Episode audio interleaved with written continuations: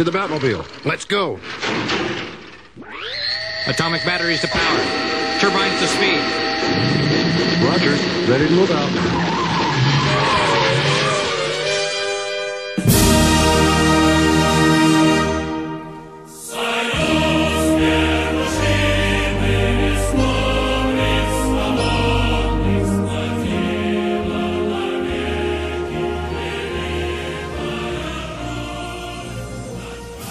Bienvenidos, estamos en una nueva edición de La Zona Fantasma. Y no sé por qué esa presentación me quedó, hola amigos, como las del Pluncast del Diego. No, pero el Diego después tiene un monólogo siempre muy muy interesante. ¿Cómo están chiquillos? ¿Cómo están chiquillos? ¿Cómo están chiquillos? Y, después, y nos demoramos media hora en presentarnos cada uno. Eso no va a pasar aquí No, porque vinimos dos nomás. porque vinimos dos. El coronavirus se llevó a Oscar Sala. no, mentira. por favor. Ten- Tenía un algún inconveniente, nosotros dijimos, ¿sabes qué? Vamos a grabar igual. Vamos, claro.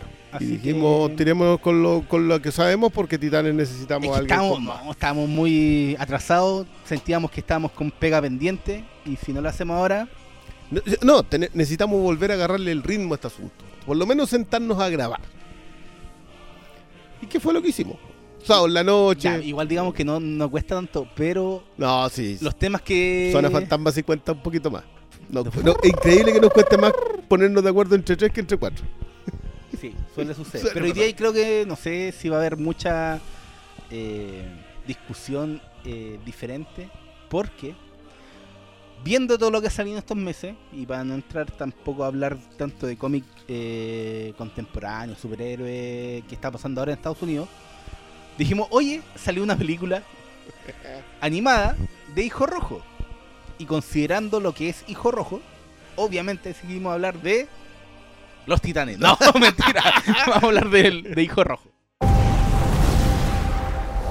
Look! Up in the sky! Get the best you've got. Extraordinary reports coming out of the Soviet Union. Tales of a being with powers and abilities far beyond those of mortal men. As I said, Mr. President, of course I understand your concern, but I assure you the Luthor Company has this under control. I don't blame those among you that fear me, for you've been taught to fear all your lives. This is a world where the strong rule. And you are the strongest of all of us. It is only a matter of time, very little time, until all of Western Europe is absorbed, is taken by the Soviet Superman. Look alive, Lanterns. We've got incoming. I'm honored to have you here, Ambassador. Call me Diana. And what shall I call you? Superman. You think you're going to stop me, Batman? Ah!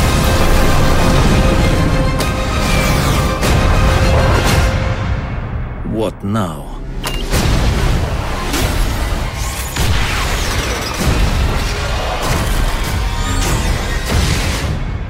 Now I save the world.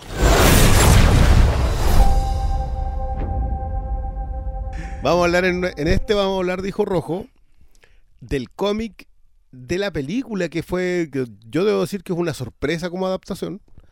Eh, no porque sea tan, no porque sea de calidad tan superior, sino porque de todas las cosas del mundo jamás esperé que la orientaran donde la orientaron. No, no, no, no, Era, era una, yo creo que en mi lista de cosas de fórmulas en donde van a orien- donde Jean-Marc de Mateis, que es el guionista, y Sam Liu, que es el eh, director, van a orientar la historia del Superman que cayó en Ucrania durante la Unión Soviética, en vez de caer en Kansas durante los años 50 que está ubicado acá. Eh, y por lo tanto es un Superman comunista. De todas las cosas que jamás pensé que harían, era orientar eh, el tema a la diferencia entre eh, cómo hombres y mujeres enfrentan el poder.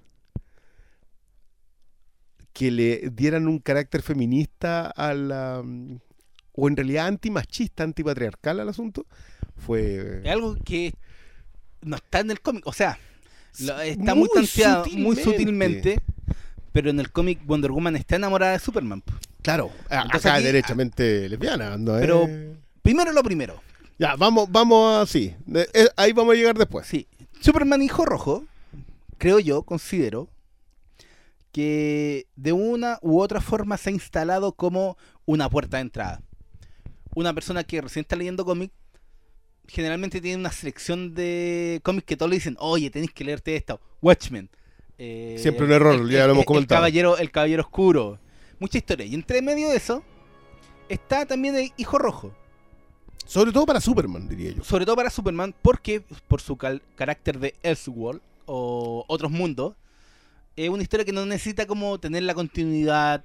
Obviamente aborda el origen que todos conocen a partir de las películas, que es parte de la cultura pop.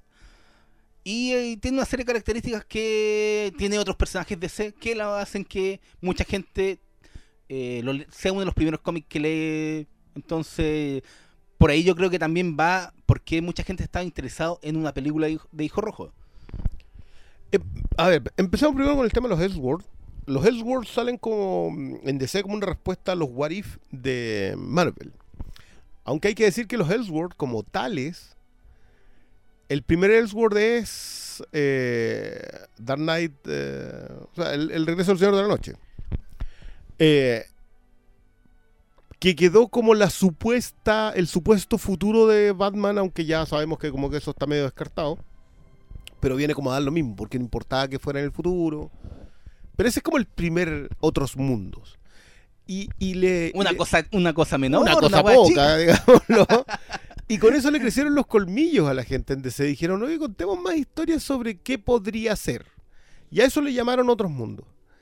Eh, muy O sea, destacable. dijeron, Viejo, aquí hay plata. Acá hay plata, acá hay como una beta. Como muchas decisiones. Como todas las decisiones en una industria de entretenimiento surgen, si es que da lucas, se hace.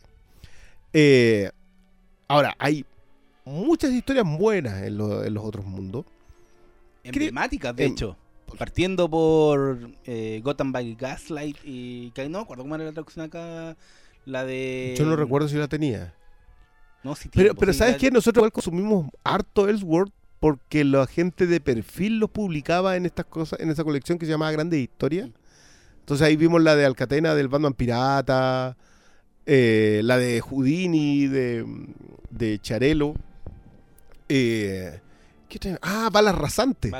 Bala Rasante, que fue un eh, que de- de- con Edu- dibujado por Eduardo Borreto, escrita por De Mateis, ahora que lo recuerdo. Mira, el hombre se debería especializar tanto en, el- en lo- en los otros mundos. Pero esa beta de poder sacar historias en donde los personajes variaban sutilmente en sus orígenes, muy pre-Flashpoint, todo decirlo, eh, terminó siendo un lugar muy bueno para pequeñas historias, pero no son tantas. Yo diría que son como 10 las buenas buenas. Que, que- yo tengo así como recolección de, de recuerdos. Eh, el clavo es muy buena. Eh, pero creo que en el caso de Superman también pasa porque las mejores historias de Superman no están en continuidad. Entonces es súper eh, fácil tirarle una historia distinta a Superman y que te, y que te cuadre. Eh, Mira, el este- dato a es ver. que el primero, la primera historia oficial, cuando dijeron, sé qué, a esto lo vamos a llamar. Le vamos a poner otros mu- sello, Le vamos a poner un sello, otros mundos. Fue precisamente la que yo hablaba, Gotham by Gaslight, que la historia de Batman en la edad era victoriana con Jack el Destripador. Que es el cómic de Augustin con Mike Mignola. Onda. Claro, con Miñola Una cosita poca. sí, como que Miñola fue el que despegó de ahí. El otro terminó de. Terminó de editor, de editor eh, Agustín. Sí, Y el primero con el logo fue Holy Thor.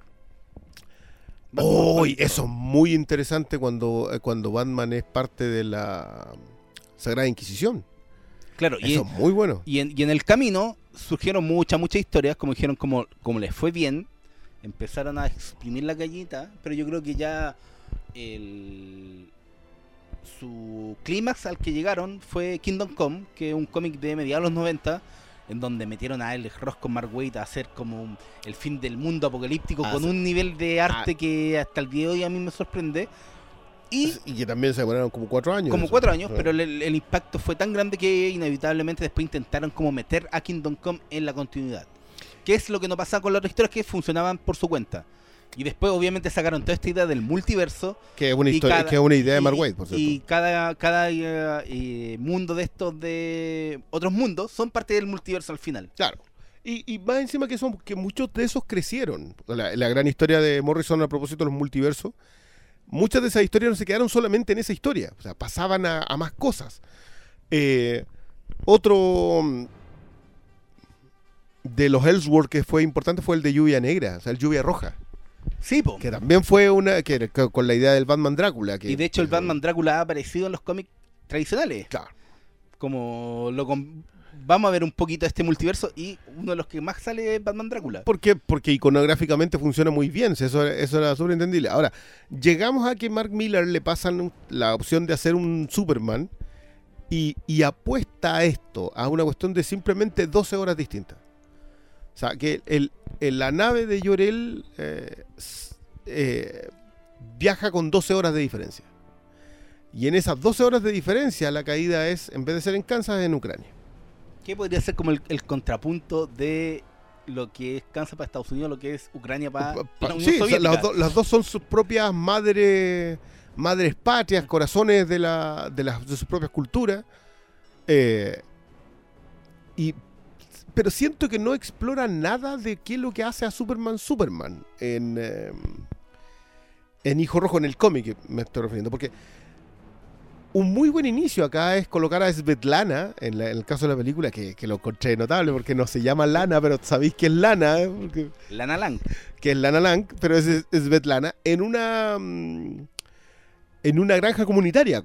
Derechamente el- el- el- el- el- del- una, un aspecto del soviet que era, que era fundamental. Y en esa pequeña historia que te cuenta, que durará, qué sé yo, cinco minutos, te establece un Superman. eh, que crece con ciertos ideales. Porque esa es la, la gran gracia de Superman es esa como tú lo has definido muchas veces muy bien, Superman es un guaso con superpoderes. Eso, eso es lo que es, es un campesino.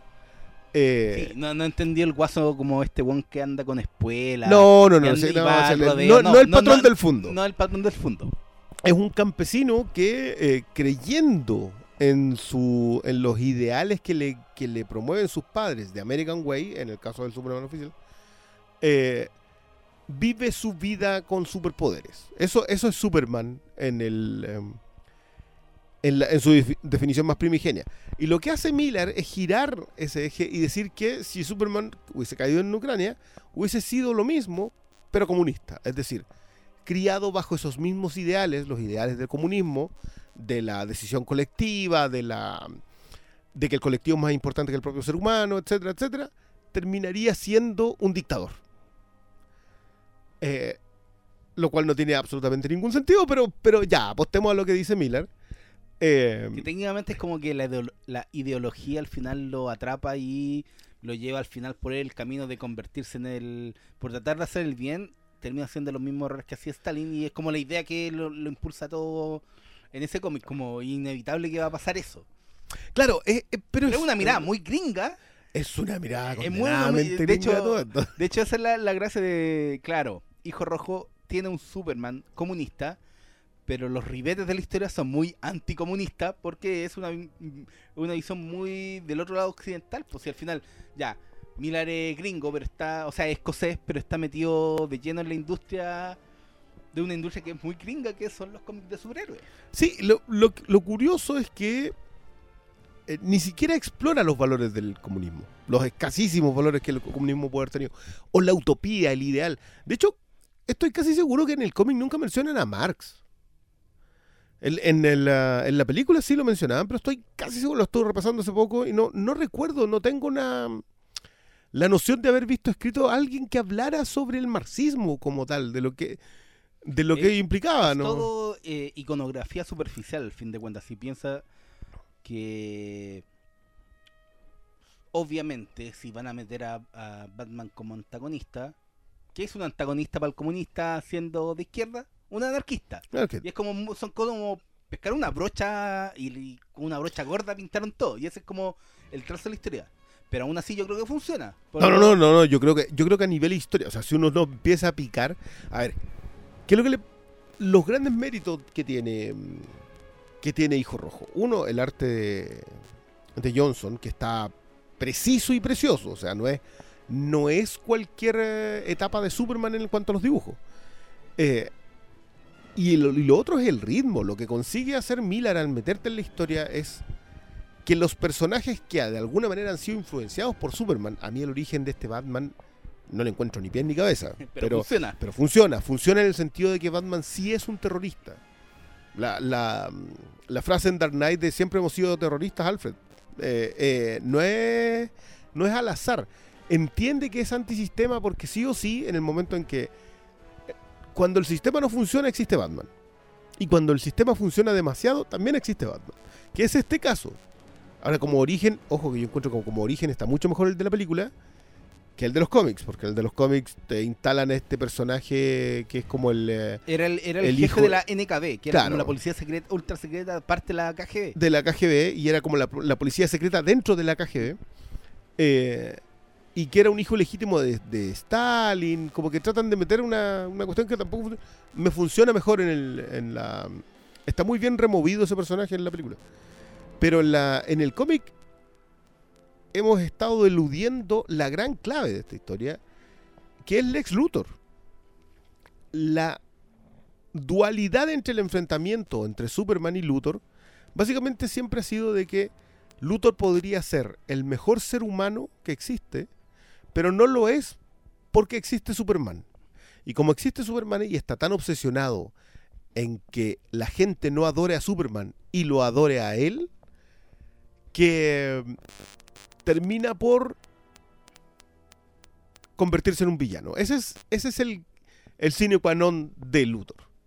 Y lo que hacen acá es decirte que si Superman fuese el villano, porque si, si es comunista es villano, Luthor sería el mejor ser humano que existe. Y llevaría a Estados Unidos a ser... Sí, hasta por ahí nomás, porque igual la historia es que eh, para lograr remover a Superman de la ecuación, Lex Luthor hace mucha mierda. Mierda muy en el cómic. En el cómic. En el cómic hace mucho, toma decisiones, mata gente, mata testigos que ven las cagas que le hace con Bizarro. Sí. Que no está en la película. La película está súper suavizada y yo creo que, que el hecho de que el Lex Luthor no se manche las manos le quita al resultado final de la película. Porque al final muy de blanco y negro cuando el cómic también tiene los grises. Que son para mí lo que lea un poquito la historia en términos de que, claro, si sacáis a Superman, eh, Lex Luthor podría ser este parangón que eleva a la humanidad. Pero en el cómic también no es que solamente remueven a Superman. Lex Luthor pesca algunas ideas de Superman y crea toda su nueva cuestión esta que le llaman el lutorismo. Claro, Entonces- porque además funda un sistema político. Sí, vos. Pero, ¿cachai? Eh, entonces no es que solamente lo remueva, sino que también adopta obviamente parte de él. Y por eso Luthor se levanta, ¿cachai? Como raíces. Claro, por un lado. Pero, pero sí es súper blanco y negro. O sea, básicamente el comunismo es malo. En- Sí, en- en- el cómic no. ya dijimos que era Claro, es- es- y, y está establecido que incluso si el ser más noble de la existencia del universo DC fuese comunista, igual ese ser sería villano. Eh, Aunque intenta hacer siempre el bien, aunque intente hacer siempre el bien porque lo está haciendo a través de una ideología que es, que es malvada. Eh, es una cuestión que, que, de nuevo, tenéis que saber de dónde te paráis, porque me gusta mucho a mí lo que hacen con en la película de hacer una, una cita directa a los gulags.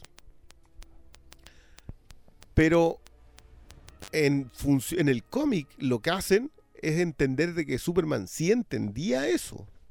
Sí entendía que los gulags existían. Entendía que no eran que eran necesarios y que había que eliminarlos y para eliminarlos había que eh, llevar a cabo la ideología. Sí. Y, él la- y cuando la lleva a cabo, se acaban los gulags, pero establecen esto otro que, que para mí es el gran... eh, la gran metida de pata que son estos tipos con lado cerebro. Los con la neurocirugía de Brainiac. Que de nuevo, yo, yo esto lo he comentado en más de alguna ocasión, yo creo que Superman tiene tres villanos, Zod, Brainiac y Luthor. eh, y las grandes, grandes historias de Superman siempre tienen que tener por lo menos a dos. Eh, creo que la única que no lo tiene es lo que hizo Morrison, porque Morrison se sacó los zapatos en... en, ah, Creo que no, el, la es mongol. no- Claro, pero ahí en realidad ni siquiera es eso. Ahí en realidad que el que Superman está por encima de sus propios sueños. Que eso, que para mí es por algo. el- pero la otra historia de Moore sí tiene a Brainiac y a Luthor. Entonces, creo que siempre tienen, tienen que tenerlo. No, no, no, tampoco. eh, O sea, por eso yo es creo un que, error evitarlos. hablando un poquito de la adaptación, para mí uno de los mayores errores es no adaptar a Brainiac hasta la fecha que han pasado de películas de Superman. Eh, eh, Si más de 30 años. insistimos, si, seguimos tratando de ignorar que Superman 3 sí es Brainiac. Pero no es Brainiac. no es alienígena, básicamente, pero. Sí, el Es concepto. una señora que está lista para el INP, ya no, ese no era Brainiac. Eh, pero, pero sí, yo creo que Brainiac debiera ser el otro villano. Pero si no me equivoco, en los primeros episodios de la serie animada que Sí, convirtieron en película, hecho, él era un gran, es- gran villano. De hecho, es muy bueno porque el origen en la serie animada está ligado a Brainiac como una supercomputadora, no un extraterrestre como el planeta Colu, que es como en la concepción la concepción. Era un, la supercomputadora que regía a Krypton. Y sabe que iba a quedar la cagada, se prepara para, para asegurar su existencia futura. Que es con Candor. Y de ahí después Brainiac vuelve como una especie entre cyborg, androide, pero es siempre la supercomputadora, pero está ligada directamente al origen de Superman. Es súper buena la serie eh, animada. o sea, si tienen la oportunidad de ver esa serie, que- que creo que es una de las mejores adaptaciones de Batman a otro, a otro medio. Yo, sí, pues, o sea, Batman, de pero Superman, de Superman a otro medio. Sí, es que es súper difícil. En el caso de Superman, las, independiente que las películas hayan resultado disímiles, pero siempre profundamente, o sea, hay un compromiso profundo con lo que se hace con Superman, con, y hay popularidad y hay gusto. Superman no es tan fácil de adaptar justamente por el factor villanos. Tú no, no tienes tantas historias que construir. Y eso es súper notorio en, en, em, O sea, Morrison demostró que si hay historia. El problema es que Sí, lo que pasa es que lo de Morrison, lo de Morrison funciona, claro, lo de sí. Morrison funciona en los cómics. nomás. sí, pues, Sí, Es que, comercialmente. es que eso es lo que me pasa a mí. Yo creo que Hijo Rojo, siendo una historia que funciona en Mm. muchos niveles, funciona muy a la Miller. Es muy de impacto, es como que te pega una cachetada la, la, idea. eh, tiene una ejecución impecable, pero en realidad siempre te deja muy, muy poco. Yo debo tener probablemente todo lo que ha publicado Mark Miller, porque creo que es de esos, es de esos guionistas que te, que te atrapan. Es que para leer cómic eh, Miller es muy divertido. Es, es muy entretenido. sí. Hay algunas cosas que yo no tengo, por ejemplo, Nemesis, que eran como las primeras, cuando in- intentó como reinventar el Miracle World, hizo Nemesis, hizo la historia Superior. como, Superior, que era como un Chazam, Supieron un Shazam y la con de los ladrones, que era Super Crooks. Esas tres yo no las tengo, todas las otras las tengo. Ya. Pero es muy divertido pescar un cómic hasta cosas súper raras, como que entienden solo los comiqueros como Wanted, que después adaptaron como una película que no tenía nada, Nada, que, que ver, ver. nada que ver. porque no podían hacerlo porque Yo creo Wanted yo- originalmente era una historia de Superhéroes. de superhéroes. ¿Qué pasaría si villanos del universo DC matan a todos los héroes? Y básicamente cuando ganan, ¿qué es lo que hacen para mantener el control en el mundo? Que, que- que es la historia de, de Wanted. Sí, lo que pasa es que igual yo creo encuentro que la película Wanted funciona. Sí, pero no es. No, Pero no es el cómic Wanted, Otra diferente. claro. Ahora yo creo que hoy día, después de The Boys, sí funcionaría. Sí, una, bueno, una película, una, una serie o una película como Wanted. Pero, pero sí, Miller World, o sea, Miller, eh, eh, Mark Miller tiene muy buenas ideas y tú sientes que lo que estás viendo está preparado para ser adaptado. Eh, Sobre todo las cosas que está haciendo el último año, que son. ¿Cómo bocetos de guion. so- o sea, básicamente son guiones de creo que películas. por o no- eso logró un acuerdo con Netflix. Porque que, ahora que lo compraron. Netflix lo compraron. es dueña Y de Miller World. Su sello de, de cómics ahora es parte de Netflix. Él está escribiendo cómics para Netflix que está publicando Image. Entonces, como. Claro. Claro, y básicamente son de Netflix, siguen siendo los, todos los, los- son los dueños de todos los derechos. Y, Pero eso es eh, muy Miller. Y eso es muy Miller, el tipo supo hacer muy buenos negocios con muy buenas ideas, porque yo encuentro que las ideas son las ideas son impecables. Creo que es un tipo que además confía mucho en la gente con la que trabaja. O sea, si hay algo en lo que hay que hacer es que les entrega un cierto nivel de control eh, a los dibujantes que permite que gente como Francis Yu, como la, Es que lo eliges, es que una de sus gracias, creo yo, es que lo eliges con pinzas. Yo, a los yo- dibujantes yo para creo cada que lo apuesta, apuesta al, al más grandote, o sea, apuesta a los mejores, Stuart Demon en eh, ¿cómo se llama? Eh, Goran Parlov, que era el Ah, ¿Cómo se llama? ¿Starlight? Starlight es, par, es Parlop, que es demasiado, demasiado bueno. Esa, bueno, Starlight para mí, que es que una especie. Si no han leído Starlight, se lo recomiendo mucho. Es una especie de Gran Torino con Flash Gordon. Eh, es un Flash Gordon viejo que lo recupera. Oye, sé que hay que volver al planeta que salvaste ya. Es Cuando- muy divertido. cuando, cuando nadie le creía que había sido Flash Gordon. Sí, es muy, muy, muy, muy buena. Y esa tiene color de película por todos lados. El, el mismo decía que quería que fuera Liam Neeson cuando Liam Neeson anunció su retiro de las películas de acción. Que le daba mucha pena que porque para él era eso. Pero, pero claro, yo siento que en, en Hijo Rojo la idea es muy, muy buena.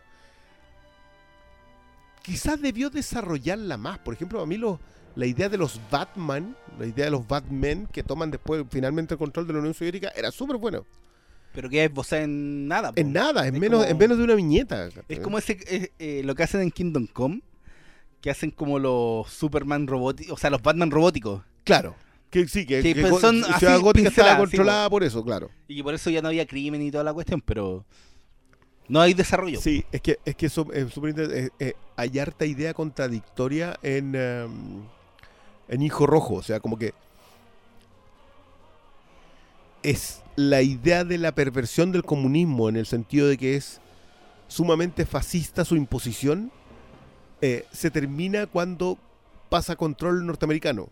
Cuando triunfa Estados Unidos, esa misma idea que debería estar, que permanece de hecho porque, porque sigue siendo opresor, se, se- se diluye. Como que Miller no hace ningún juicio a este otro lado.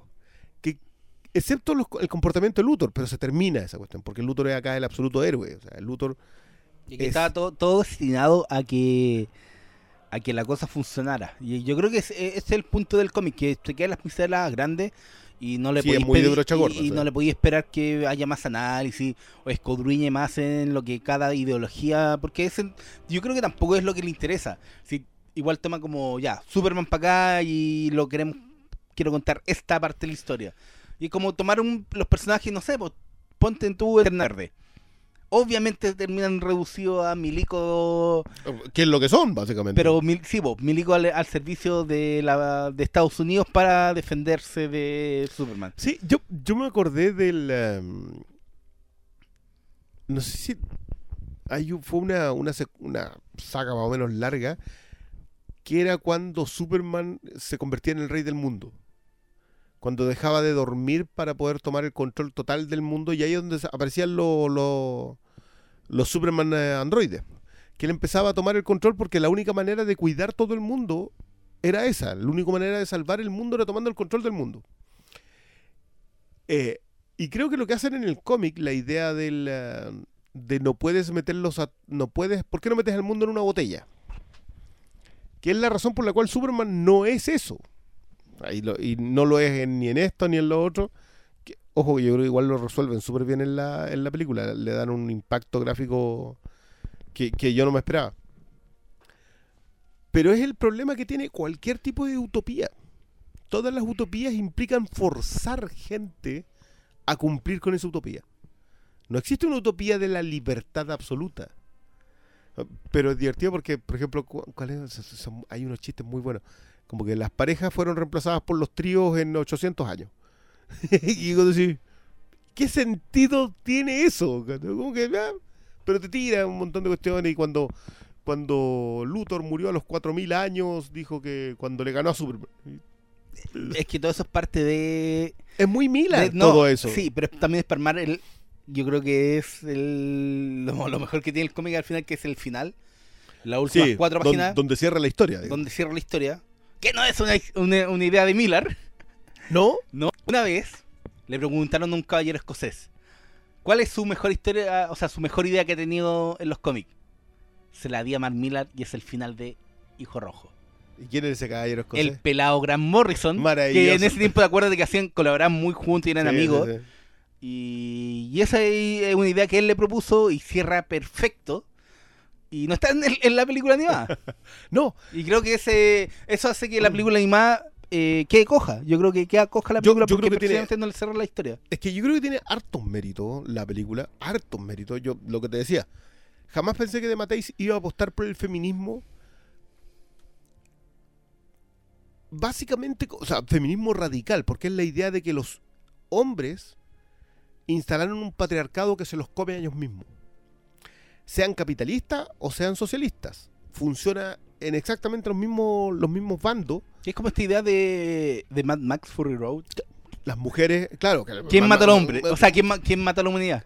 El hombre. ¿Cachai? El hombre. El hombre. Y, y eso está el cómic y creo que uno de los mayores aportes de la película, el, el rol que tiene Wonder Woman en la película animada, es mucho mejor que el rol que tiene Wonder Woman en el cómic, que estaba siempre lastrada como por, por ser como esta idea de la pareja ideal de, Claro. de Superman, que es algo que lo han explorado hasta el cansancio en los cómics, pero creo que la película sí acierta muy bien en ese, en ese punto. Y, Eh, y acierta muy bien al colocar a dos personajes que tienen el mismo, la misma opinión, que son Luis Lane y, y Wonder Woman. po. Y nos da escenas como esa que. eh, yo pensé que venía ahí por mí. Le dice Superman a Wonder Woman. eh, Isla Paraíso es como. Claro. Solo mujeres que. Él- que- es que- vengo de una isla que, que solo viven mujeres. Hazte la idea. Sí, y eso lo yo lo encontré brillante. y, y para encontrarle una película animada, yo encontré perfecto. Pero sí siento que. Todo el relato que construyen desde el, desde el comienzo hasta el final está cojo porque decidieron cortar la película antes. Yo, yo tengo. O sea, sí, a mí me gusta que triunfe. Que le quites. De alguna manera le quitas la ciencia ficción, le, quitas el futurismo, le quitas toda esa, esa exponencialidad de la historia. Claro, pues, es que en el cómic, para explicarlo un poco, ¿qué sucede? ¿Qué Superman sucede? desaparece. Eh, Luthor, en el intertanto, obviamente empieza a, con su lu- luterismo, a crear unos Estados Unidos globales, que es como la... Que es básicamente el, el imperio americano. y, no, lo y, y básicamente la idea de Star Trek. Es como, oh, toda la unidad junta y era... Y en esa utopía, Luthor eh, elimina la enfermedad, eh, o sea, coronavirus cagado no, no, con el nada, Lex Luthor nada, no nada. avanza la, la sociedad hacia, no sé, pues extiende la vida de los Luthor, ve- vive como mil años, ¿cachai? Y claro, se va en la... el- Cuatro el- mil creo que. cuatro mil años, pero es como una raya papa muy ciencia ficción que funciona, pero funciona muy bien el cómic porque son cinco viñetas en donde va el relato, bueno, y en el año tanto, tanto, tanto pasó el, el, el descendiente de, Luthor y van contándote los descendientes hasta que nombran. Y su último. Van, van cambiándole. lo- hace una muy buena idea al ir ocupando las letras. Que es como que Luthor, Luther, Lu- Luz. Mm. Hasta reducirlo a solamente la L. Sí, pues. Y va cambiando los nombres a Jordan Luthor, a tanto, tanto, hasta que llegan a Jor guion.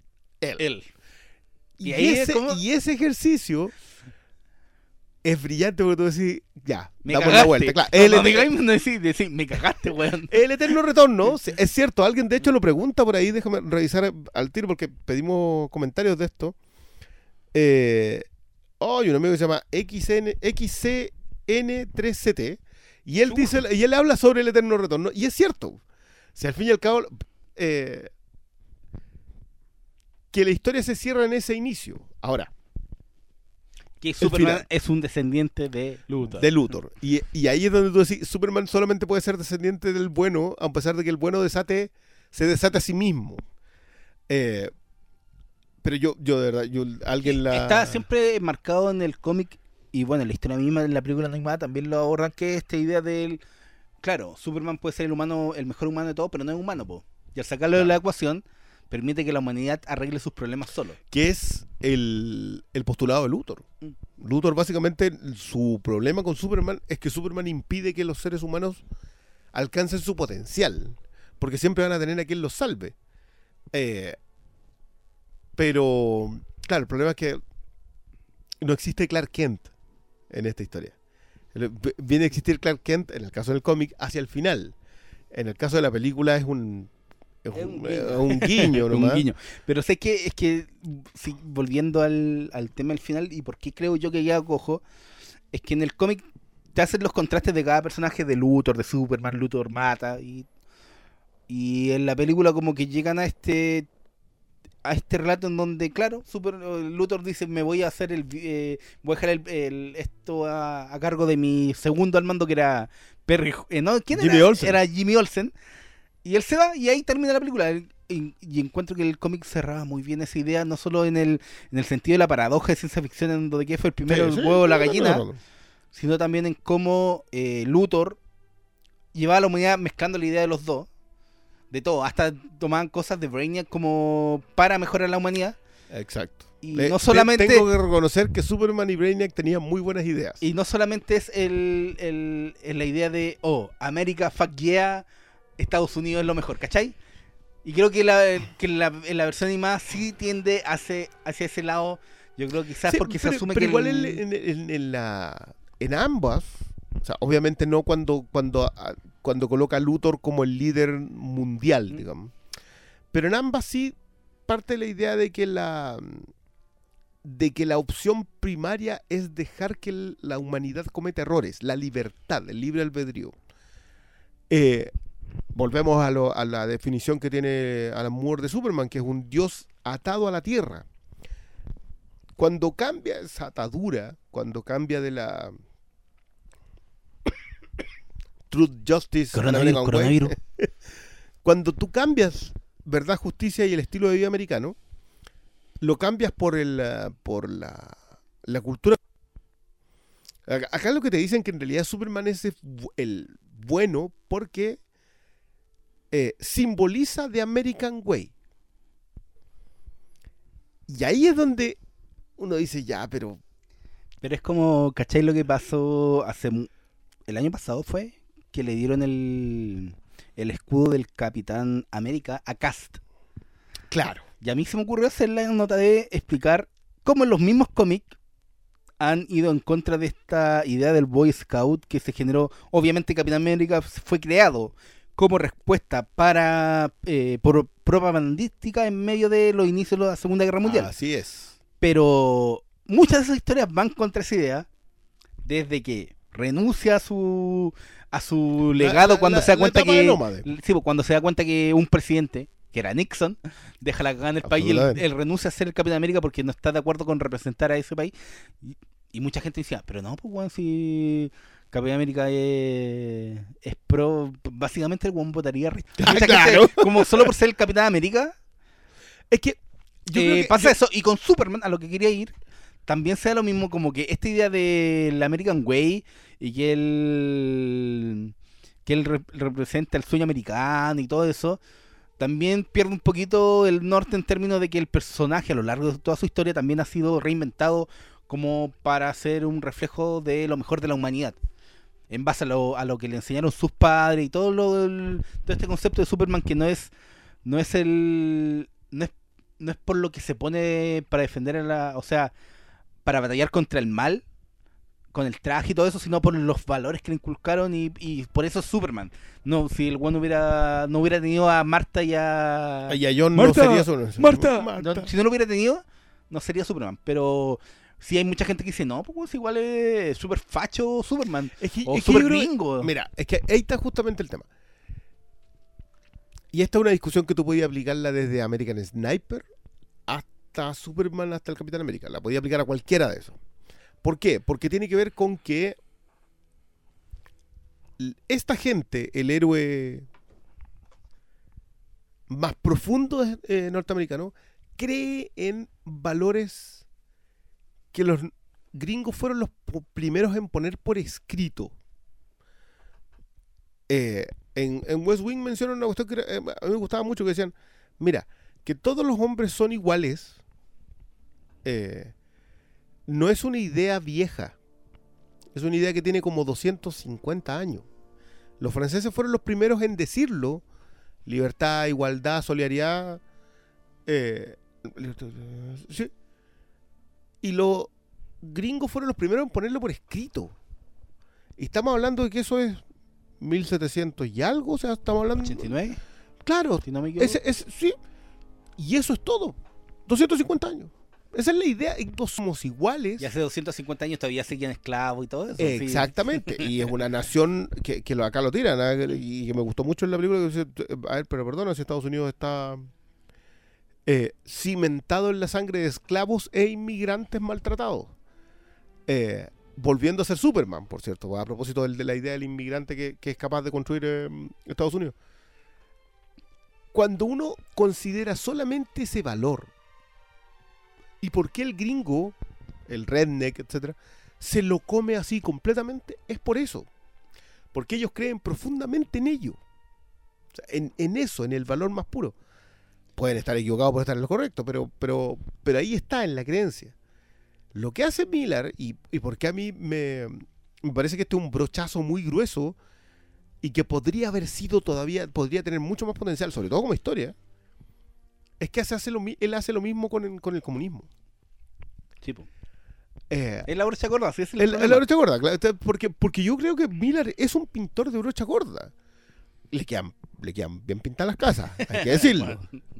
Pero es un pintor de brocha gorda. Entonces, cuando decide no explorar el colectivo como, como ideal, sino que sigue solamente por la perversión del comunismo hasta llegar al dictador sanguinario, es donde no le no, no termina por le hace sentido para la ejecución de la historia. Y por eso también convierte a Luthor en lo que convierte. Sí, po. a Luthor.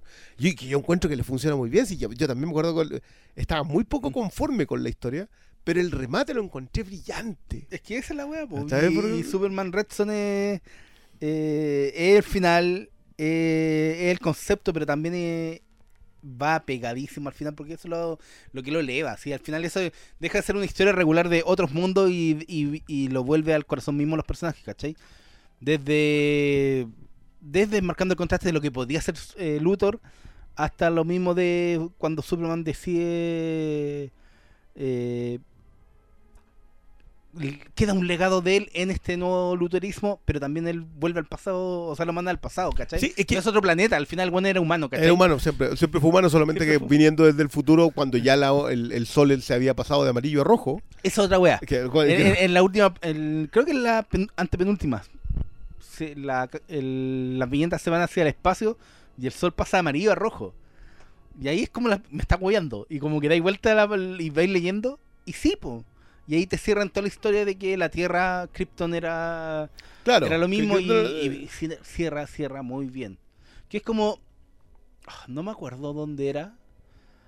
Pero. eh, ah, no, era en el especial de Action Comic número 1000.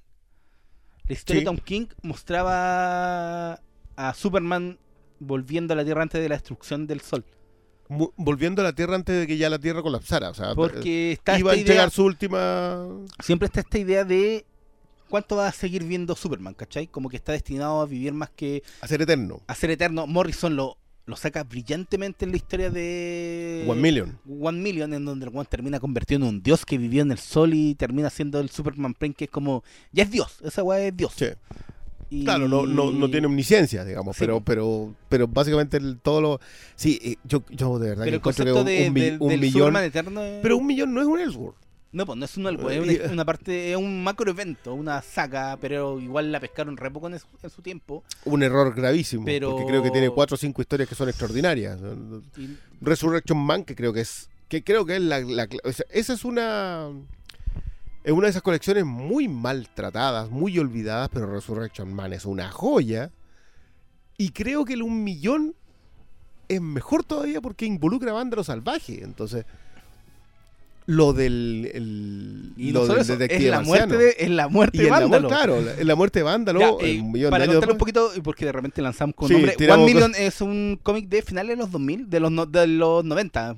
Yo te diría que los dos, en principio los 2000. Es como 99, 2000, 2001, por esa época en donde en realidad DC está como a... Está tratando DC le de- dispara la bandada en esos Sí, años. porque por un lado está Marvel en la quiebra y DC tampoco se agarraba muy bien, pero está sacando estas cosas. Y es escrita por Grant Morrison, es una macrosaga que se unía a todo lo que estaba él haciendo con la Liga de la Justicia. Exacto. Y te muestra, es una historia que sucede tanto en un millón de años en el futuro, con la Liga de la Justicia del siglo 333, si no me equivoco, Sí, ¿Con? no, 1998.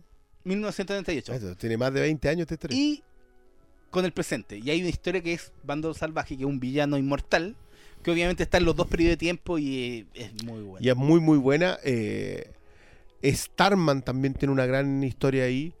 eh, que creo que es una de las pocas veces en que Starman se topó con otros personajes del universo de ese en tallins. O sea, que, tuviese aparición en el otro lado. Eh, pero, pero sí, esa historia es excelente porque más encima te dice que incluso un legado puede, puede pervertirse.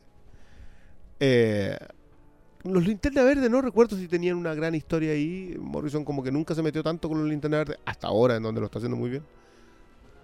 Pero. O sea, incluso el final igual se metía con, con ellos. Sí. No, no tan bien tampoco. No, sí, igual, que, que- que igual cerraba bien esa historia. Pero es que, de- digamos que Crisis Final, el evento del 2007, creo que fue, 2008, eh, es súper maltratado porque mucha gente dice que no entendió esa wea. Sí. Y yo no, doy la vuelta, pero igual se entendía. Sí, se entendía su. Pero, pero un millón fue la primera vez en que establecieron de que Superman no iba a morir porque mientras el sol existiera, él iba a existir. Como es una batería solar, básicamente mientras haya las células de él no se tienen. Creo que Tom King hace un cierre brillante de eso, porque cierra la historia de Superman con la Tierra, es- vuelve a la tumba de los papás. a la tumba de los padres. eh, Que no sé, como en, en un millón, más de un millón de años iba a bueno, estar si, de ahí la, si- la si la, pero bueno. si la cuidaba, La cuidaba. él. Tenía tal. un hueón ahí como en los cementerios, ya van a ilustrarme la wea. Eh, pero, pero esa idea, es que eso es lo muy bueno de Superman. Cuando, la, cuando lo toma alguien que lo quiere, siempre le saca una muy buena historia. En el caso de Morrison, Y, Ahí hay amor y eso es lo que yo siempre bueno. me dan ganas de pescar así un toma así, un recopilatorio de Sin City, esas weas que parecen Biblia. ya, Cuando dicen, nah, pero Superman no tiene buenas historias, como pescar esa wea y pegarle en la cabeza. con un omnibus. Porque claro, po, es, es muy maltratado Superman en términos de que obviamente está bajo la sombra de Batman, donde de ese cómic tira como a los mejores weones para que saquen y da para muchas historias muy...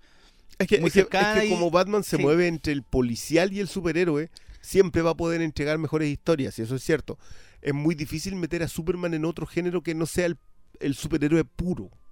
Entonces, las mejores historias de Superman suelen ser ciencia ficción buena.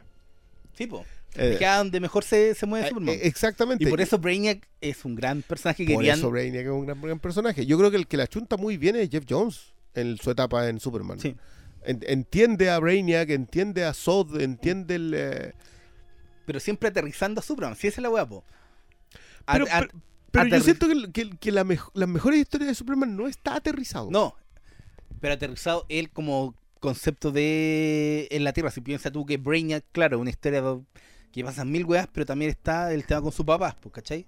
Sí, claro, sí. sí, Entonces sí, sí, no, sí. no me digo que aterrizado en términos de concepto de, de cuál es la amenaza, sino él como parte de la humanidad en la Tierra, con la misma gente que está en su entorno en el planeta, ¿cachai? En ese término de aterrizado me refería. Excepto Morrison con eh, All Star Superman. Ah, porque ahí ya... Sí, porque ahí está desatado. Pero no es la única vez que vimos Morrison desatado con Superman. Si le tapan la Liga de la Justicia, igual tiene que ver con eso. Tiene que ver con.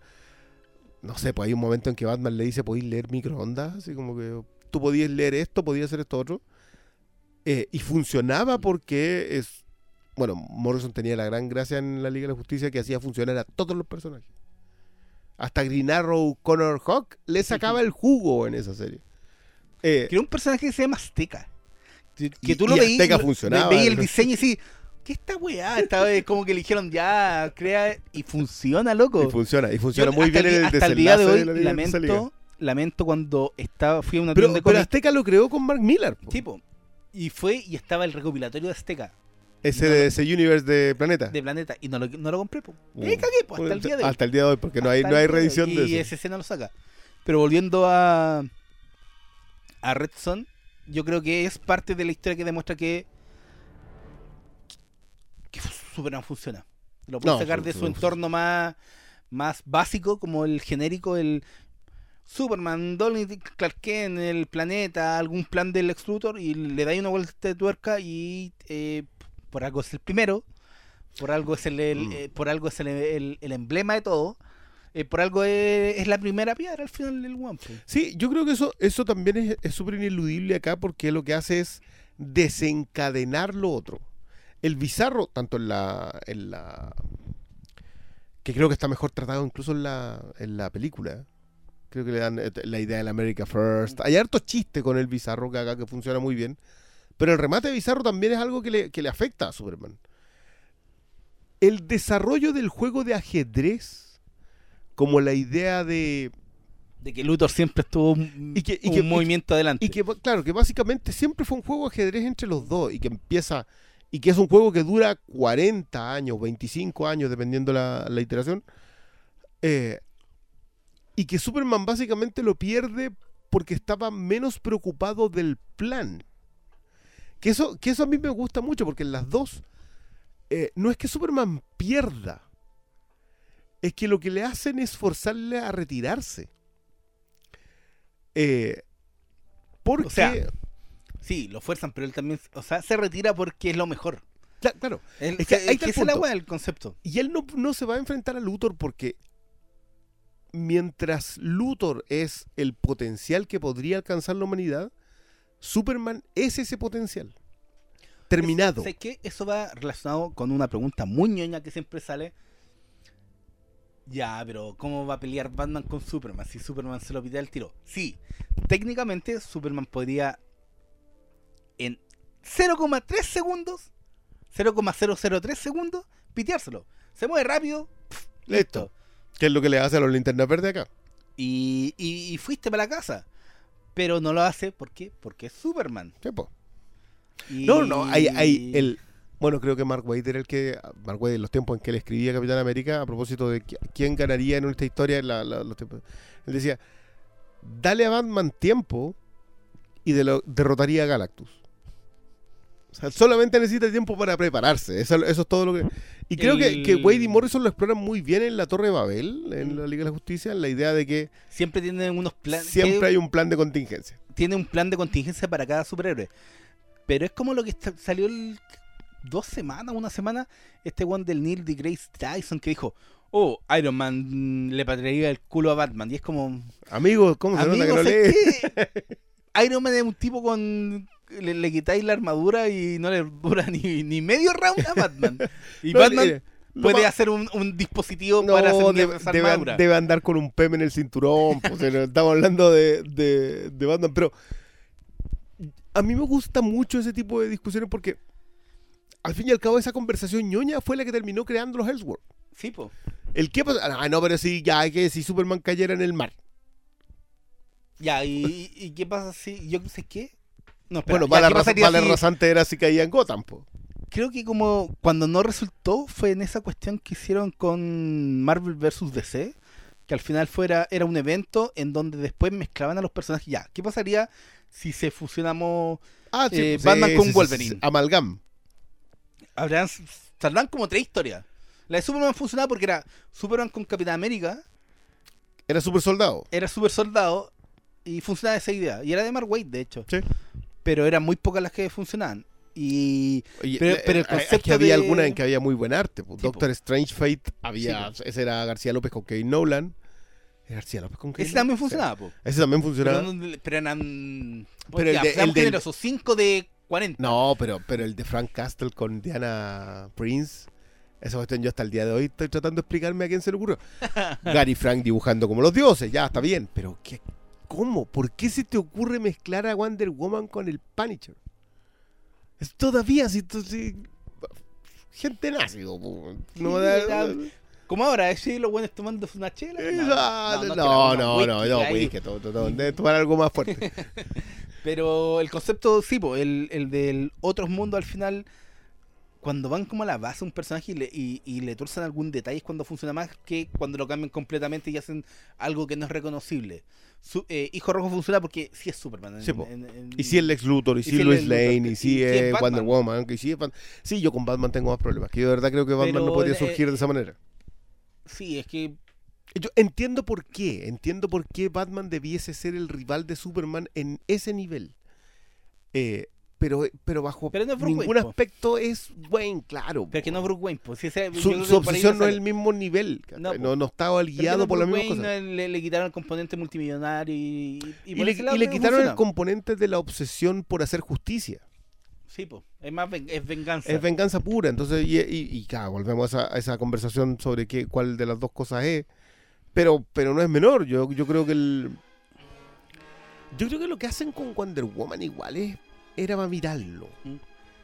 Eh, de nuevo, yo creo que lo que hizo de Mateis al ponerte el, el cachetazo patriarcal encima eh, es bien importante. No lo termina por rematar.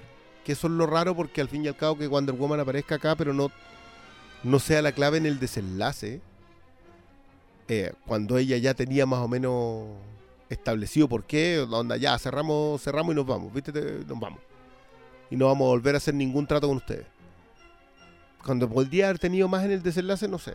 En, el, cómic me funcionaba mejor. En el cómic me funcionaba mejor que, que ella quedara aparte porque, la, porque tenía que seguir librando una batalla.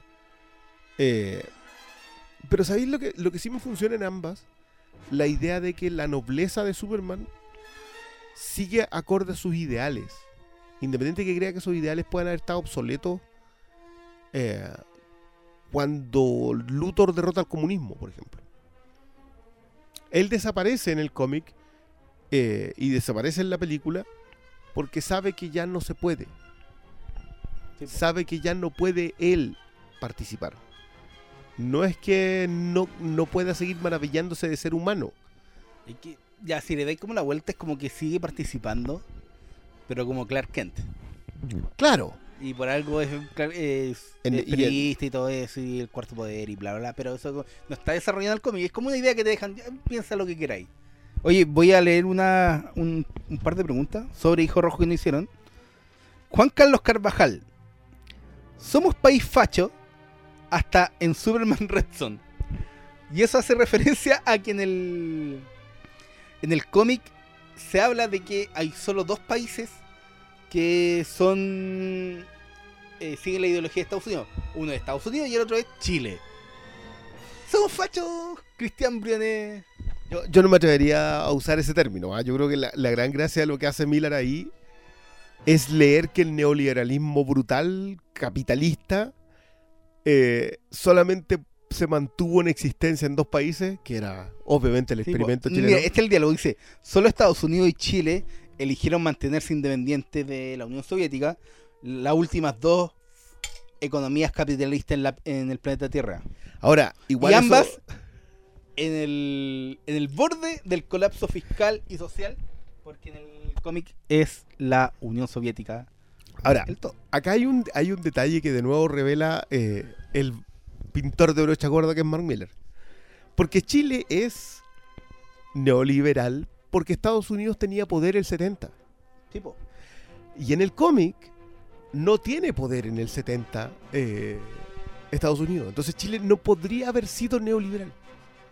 Por definición el comunismo, que en Chile triunfa democráticamente, el, el socialismo triunfa democráticamente, tendría que haberse mantenido en Chile. Pintor de brocha gorda porque hoy día, en- o los 90 cuando se escribe la historia, Chile es un ejemplo de capitalismo. Extremo. Tal como Estados Unidos. Ah, Yo creo que habrá sido porque, eh, claro, existía la Unión Soviética, existía Cuba, pero Chile fuera, era como el primer país donde democráticamente se eligió a, a una ideología cercana a la Unión Soviética. Entonces dijeron ya, el démoslo so- vuelta en el Mira, otro mundo. Fue como sí, un claro, pero, pero, pero Chile siempre Chile siempre ha sido un experimento. Fue un experimento Sí, neoliberal que se está terminando y fue un experimento en donde se dio el socialismo por la vía democrática. Que en ningún otro país ningún en otro, el mundo. Pero por eso te digo, yo creo que fue como el espejo. Ya, si en la realidad Chile fue el único país, bueno, el otro va a ser el único, pero yo creo que no responde a nada más que eso. No creo que, que Mark Millar conozca muy bien a Chile. No sé si, si sabrá cómo. yo creo que no agarró ni bien un mapa, porque tú miráis un mapa y es imposible que Chile persevere como, como país de una ideología distinta al resto de Latinoamérica. Si, si no se puede, geográficamente no, no lo... Pero de nuevo, es, es un brochazo a brocha gorda. No me atrevería a utilizar el término facho, de nuevo. Eh, yo hago un poquito la diferencia entre la entre la implantación de un sistema y el funcionamiento de ese sistema. Eh, pero sí, creo que creo que revela un, un problema con Miller y su lectura del mundo. La de XCN3 ya la leíste que era Superman Red Son igual el, eh, igual el eterno repro- eh, retorno. Ricardo arroba ni una gracia. ¿Qué, idea, qué buena idea fueron los Elseworld. Salieron historias bastante entretenidas y sí, pero también no. Yo- es que yo creo que igual nosotros. Pero en igual el- yo me en- compraría si sacan un compilatorio de toda esta weá en un tomo. No, no, esas cuestiones no se pueden leer, te duelen las piernas, estás sentado ahí en el baño leyendo. No, no- Pero no que se puede. también un tomito, yo sí. Y vengan 10 en un tomito, ya elijamos, elijamos un parcito. Saquemos, saquemos esto, saquemos Red Son, saquemos Holy Terror, saquemos mm, eh, eh, Gotham by Gaslight. ¿Qué te qued- ¿Cuáles te quedan? Así como que tú digas, ya, este, este es un network que yo recomiendo sí o sí. Porque no hay tanto, po. Si No, ese pues, es, ese el, es el ese es el problema. Yo, yo creo que. Ya, a mí me gusta mucho el, el taller del diablo, que es el, eh, es el de Charelo.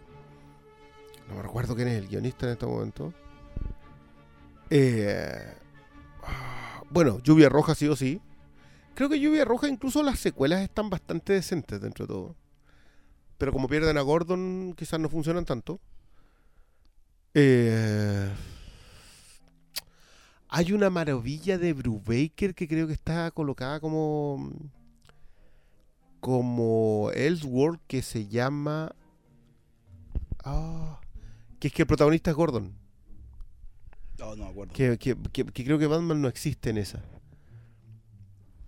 Aquí estoy aplicando la. Bueno, ¿cachai que en, en- podéis dividirlo como entre Superman, Batman, cosas de Superman y Batman, Bueno. Liga de la Justicia? El clavo. Casi todos tuvieron de.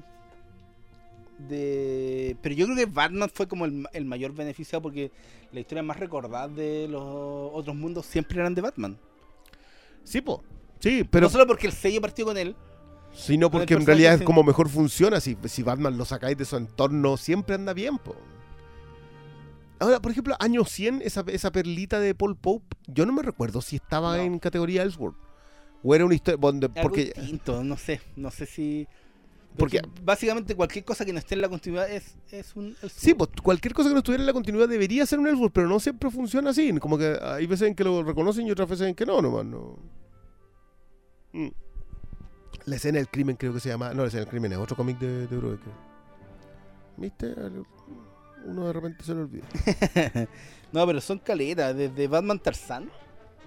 ¿Batman Tarzan era un Ellsworth? También lo tienen considerado. Ah, claro, pues, transcurría en los, en los 40. Esa es muy buena.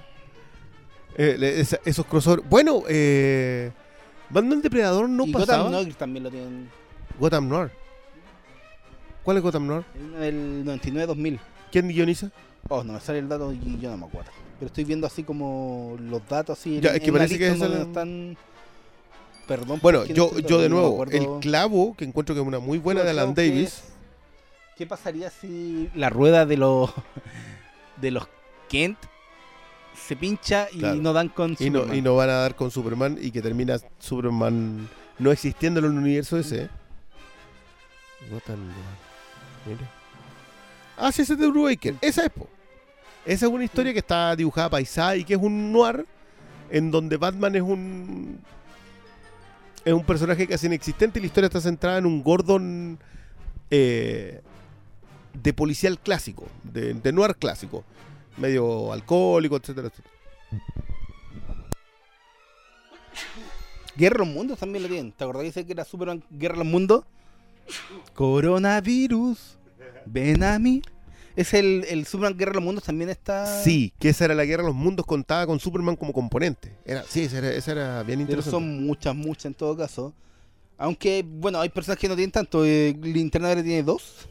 ¿Cuáles son los del Internet? verdad? Evil Smite, ¿Ya? que era como Green Lantern situado en Nueva York en, los, en el 88. Ya. Y Mil Una Noches Esmeralda. Ah, esa cosa que es de Neil Gamer, eso es precioso. Y de los titanes está el, el anual perdido y Piedra, Papel, Tijera. Piedra, papel, tijera. Eso lo dejaron como Ellsworth. Y Wonder Woman está Amazonia, Sí. que era la victoriana, y la Amazona Azul, No. que es como Bueno, una secuela de, sí, de la- Superman de- Metrópoli y Nosferatu. Y así hay muchas, pero... Sí, es que ¿sabes lo que pasa? Que yo creo que son Pero- buenas historias por, por, la, por el chiche.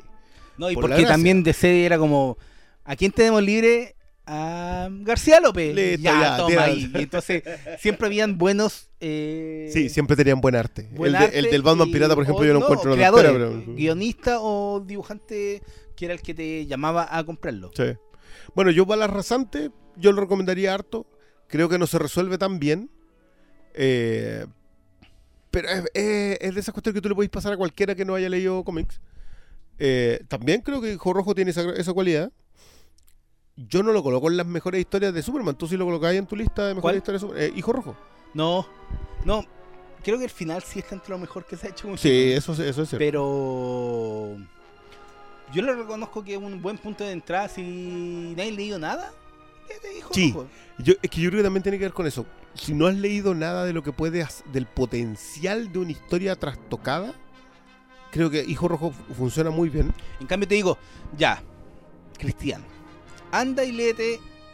Eh, Alan Moore es súper buen eh, creador. Anda y ¿qué, qué sucede con el hombre del mañana. Esa weá es solo para alguien que aprecia a Superman porque tiene que cachar toda la todos los Superman. y todos los otros y personajes. todos los personajes sí. y, y la importancia de que aparezcan, no sé, la Legión. ¿Cachai? Son cosas que no es como Hijo Rojo. Si no has leído nada, léete Hijo Rojo. Sí, ¿sabes? A mí me pasó con la etapa nueva de Bendis, que creo que la etapa nueva de Bendis va a empezar a entrar en la, en la en los registros como de lo mejor que se ha escrito de Superman. Continuado, porque aparte que Bendis tiene esa cualidad de que, como que escribe 60 cómics de una, de una colección así como si nada. Pero creo que tiene eso, eso de haber entendido al personaje eh, y de entender al resto de los personajes en, que funcionan ahí mismo. Y ahí es donde está el peligro, porque yo creo que Miller no entiende al resto de los personajes, los ocupa bien en Hijo Rojo. Eh, en el clavo, yo siento que, por ejemplo, que Alan Davis ocupa mucho mejor los otros personajes ante la falencia de Superman. Eh, no siempre funciona porque en los, en los universos más complejos, cuando tú cambi- cambias un detalle, que es algo que, que debería saber Jeff Jones con Flashpoint, pero, pero que nadie entiende por qué, solamente por la no existencia de, de Barry Allen como Flash, se origina todo lo que se origina en el mundo de Flashpoint. Que Flashpoint debería ser un Elseworld. Pero ter- tú termináis viendo unos personajes en unos lugares en donde no, no- no te hace ningún sentido que solo por la no existencia de Flash estén donde están. Eh, Flashpoint es un clavo exagerado y mal, y mal clavado, diría yo. Porque, porque de Es nuevo. que ahí yo- sacaron el chiste, ya como cambiamos todo. Y más, más que fuera como coherente con, con pensar qué pasa si no está Barry. Y fue. Demos vuelta a todo. Y ahí está, no sé, pues, de que el Joker sea la mam- Marta. ¿Cachai? Pero, No, eh, pa' mí- pero pa' mí es peor lo de la- "Ah", Igual resulta. Y es buen. eh, de, de todo lo de No, de lo no, mejor. no, no. Yo, yo eso lo, lo- lo he conversado bastante, yo todavía no entiendo por qué. Pero un buen. Tómalo como una historia distinta y funciona. y Sí, está bien sí puede ser, pero, pero el, otro, el otro termina siendo dueño de casino. ¿Qué es eso? ¿Y qué, qué hacen los Atlantes Bueno, si se enfrentados queda sin la- el cabro chico, sin la esposa, gasta la plata, Juan tenía plata. po. Haz un casino para ganar más plata. Pero ya, pero ya, a ver si- yo entiendo hoy día que Thomas Wayne está súper Es que no le cuestionado di vuelta porque no, no, no, no lo requiere. podí, po. Yo te digo, de, del origen es, ya ha- hagamos una agua muy distinta. Y eso fue, sí, y de ahí está el resultado. Algunas cosas funcionan, otras no. Pero Es que a buscarle mí, por ejemplo, la, guerra, la guerra entre Atlantes y, y Temichirana, no tiene esa sentido. cuestión no tiene ni pie ni cabeza. Y Como que Aquaman estaba en relación con Wonder Woman y si no, si no tiene... No, no, no, si esa lo pueden. Ya, listo, los dos vienen de la realeza, son medio marginales. Ya, Está fuera de la humanidad, te, ya. La, te la compro, ya. Pero que ambos sean imperios y que se enfrenten de esa manera echándose todo el resto de la Tierra no tiene ningún sentido. Bueno, en general el, el Ellsworth tiene siempre ese problema. Como que tú no entiendes bien las motivaciones eh, de los personajes. Porque como estás tan acostumbrado a ver las, las mismas motivaciones de siempre, cuando te sacan de ese entorno es un poco más difícil. Ya, oye, la última pregunta de este cómic fue de Diego Mesano. ¿Se cumplió con el camarada Superman que la adaptación animada de ese cómic mejoran en comparación al cómic? Digo si se cumplió porque me pareció escucharles que las historias no muy buenas terminan siendo mejor en pantalla. Ejemplo, Flashpoint.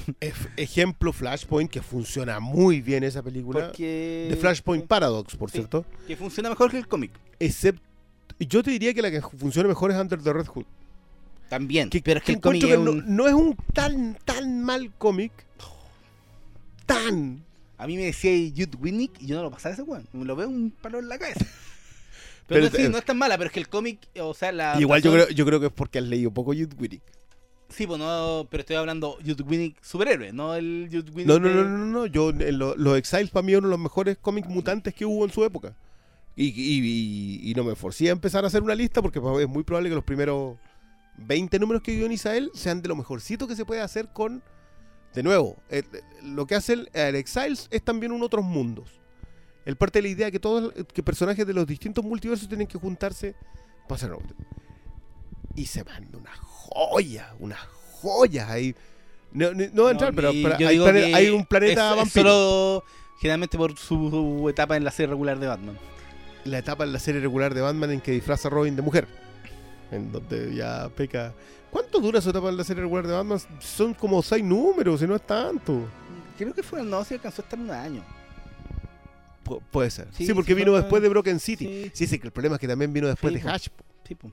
Entonces, como todos están así como... eh, Pero se cumple, yo creo que el cómic es mejor, pero yo esta la consideraría como una de las mejores adaptaciones, porque es mu- por un lado es muy fiel, pero también le da un vuelque de tuerca a temas como lo que hablamos de Wonder Woman. Eso, eso. Y yo en general el tema del patriarcado, el, el tema de que somos, de lo, de lo que decías tú de Mad Max Fury Road, son hombres peleando entre ellos para ver cuál es más macho, mientras la opción sería entregarle el poder o no. Que yo de nuevo, yo creo que la J. Willow Wilson, a propósito de Game of Thrones, ella tuvo un postulado muy bueno que decía, ¿por qué cada vez que una mujer tiene el poder, eh, se parte de la idea que siempre va a ser mejor que un hombre? ¿Por qué va a ser benevolente? Si la historia demuestra que las mujeres cuando han llegado al poder son unos colonialistas de lo peor.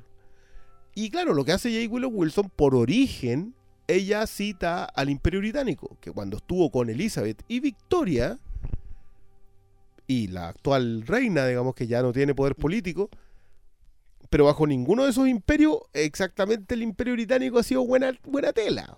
No, po. Han sido de lo peor. Y me- de nuevo, la reina Isabel, que era la, la reina Isabel de España, fue parte del colonialismo español en América. Entonces, no es... el poder corrompe, Claro, entonces, por ser, sí, Y él eso- justamente lo que habla J. Willow Wilson. Esto era a propósito de la llegada de la de Daenerys al poder. El poder en general revela esto de la gente. El colonialismo femenino también tiene lo mismo. Sí, igual no, no me- nosotros creo que hablamos en el, en el Filmcast de que todo eso está en las semillas de eso. Sí, claro. Sí, sí, y sí, que la gente haya idealizado un personaje solo por fandom. Es es otro que tema, Por pero- eso a mí me gusta lo que hace Mateis acá, porque básicamente te deja el chancho ahí tirado, pero lamentablemente yo creo que tampoco tenían espacio para desarrollarlo. La historia no les daba el espacio para desarrollarlo. Pero, Pero- sí creo que es un buen complemento para lo que cuentan con Wonder Woman en la película. En la Sí, película sí. Funciona en la película perfecto. funciona súper bien. Funciona súper bien la idea de que ella se opone a lo que hace Superman, que creo que no está tan bien desarrollado en el cómic como está desarrollado acá en la película, porque cambiaron el origen de la idea del desarrollo. Y es que ella lo que se opone es al nivel de violencia patriarcal. Mm. Se opone a eso. Mm. Eh, y en el cómic, en realidad, se opone a qué? Porque, porque ella se va No, de es que acompa- está, en el cómic siempre está supeditada a lo que decida o no decida. a, no, a su a su a esta idea de la idea romántica con Superman. Exacto. Pero no cumple otro rol. Ya. Re- ¿Recomendáis entonces Red Son animada? Yo recomiendo bastante Red Son animada. Yo creo que, de nuevo, fue una sorpresa absoluta para mí. ¿Para dónde la llevan? Yo, yo discrepo un poco contigo con, con lo del remate. Creo que en el cómic funciona muy bien, pero creo que es una sabia decisión ¿No meterse ahí? no meterse ahí y dejar la idea de que Luthor se retira para estar con su mujer. Porque, porque de nuevo, está la, está la idea de que nunca me hiciste caso, nunca buscaste la paz. Eh, sol- solamente buscabas ganar. Y cuando él gana, se va con ella. Ahí hay, ahí hay una. Hay un aspecto que me, que me gusta cómo funciona. Creo que lo peor que hacen con Luthor es quitarle su maldad. Sí, po. Porque Luthor, Luthor en el cómic, eh, claro, es la, es la idealización del, del ¿Y el personaje cómic? solo por ser capitalista. digamos. Superman Red Son. Yo recomiendo. No, yo recomiendo a ambos. propósito de la sí, película. sí. Y los el software también. Son difíciles de pillar, pero si se dan una vuelta por. Y, por- y están cada por vez menos. de cómic o de. o el persa. La van a encontrar. Alguna, sobre todo las mejores, por ejemplo, reeditaron la de Houdini. No, no, el, el- el ta- taller una- del diablo es buenísimo. Eh, Red Son está en edición hasta tapa dura. y Hijo Rojo lo sacó hasta el Limited. Así que lo, pueden- lo, lo sí, podrían haber pillado en los kioscos de- en más de alguna ocasión. O sea, ya los kioscos no existe, pero en el persa encuentran. Eh, todavía se pilla. Hay, tiendas, en- hay tiendas de menudeo para ellos. Sí, o en, ahora online está toda esta idea de, de que la gente vende sus cómics y encontrar en Facebook grupos. Leídos una sola vez. Leídos una sola vez vale más caro. Oye, conche mi madre, weón. Ya, abordemos esa weá. No. Yo creo que es una, no, una de las weas más estúpidas cuando se dio la idea en estos grupos de venta de cómics, donde tú vas y en Facebook, vas y te metías al grupo y ofreces tu cómic porque querís venderlo, se te hizo chica la, la biblioteca, no tenéis más espacio y querís sacar las cosas que ya te gustan pero no tanto. Y una de las recomendaciones eran, oye, estoy vendiendo a ya 20 lucas este cómic. Una vez leído. Esa una vez leído era como si estuviera nuevo. Y era como, ya, pero bueno, no, está nuevo. Y- pero la gente lo vendía como si fuera nuevo, pues, solamente porque lo leyó una vez. Yo, yo me reía mucho con Era eso. como, porque ¿qué onda un Blu-ray? Una vez vista. Está usado ya, po. Da lo mismo. Ahora, yo yo siempre me acordaba de eso que. Ya, vale. ¿Significa que en realidad no le diste tanto valor? ¿No lo leíste dos veces? Porque para mí alguien me dice, no, esto lo leí una pura vez. Tiene menos valor que si me dice, esta cuestión me la leí como 15 veces. Entonces te gustó, o sea, le tenéis cariño. ¿Por qué lo estáis vendiendo? O sea, a mí una vez me contaron de un huevón que se compraba cómics, le sacaba fotos y después los vendía. No hablar quién era, pero era como. Hay de todo, hay de Sí, todo la viña la- del ñoño, así que la- no le demos vueltas, no le demos vueltas y creo que. No, pero, pero yo creo que es una de esas historias que, que sí hay que tener. ¿ah? Yo, yo, independiente que pueda tener. No sería. Yo creo que no Ya, está pero ni ¿qué siquiera- Yo tengo la edición original gringa ¿Ya? y la Unlimited. La, la tenía en revistita. Ya la tengo en las revistitas originales. Y tenéis la Unlimited que sacaron. que que, la era origi- un tomo o era sacaron en cuatro revistas? La sacaron en dos tomitos. En dos En tomitos. dos tomitos partidos a la mitad funcionaba súper bien incluso en Y yo tengo el tomo SC. Ya. El, el Yo, blanda que yo hace por cierto, no sería. Yo creo que no la tengo ni siquiera en las top 5 de cosas que recomendaría Mark Miller. No, ni cagando, Eh, pero. pero sí. Pero bajo la idea de punto partida, Punto partida para cuando quieras ver el la- potencial de un personaje que siempre se cree que tiene menos potencial. Que es un error de novatos al acercarse al superhéroe. Y peor aún, al acercarse al cómic, porque si con Superman se puede hacer historias así de buenas, ni te digo con el resto del material en, en donde no esté amarrado a la, a la existencia del superhéroe.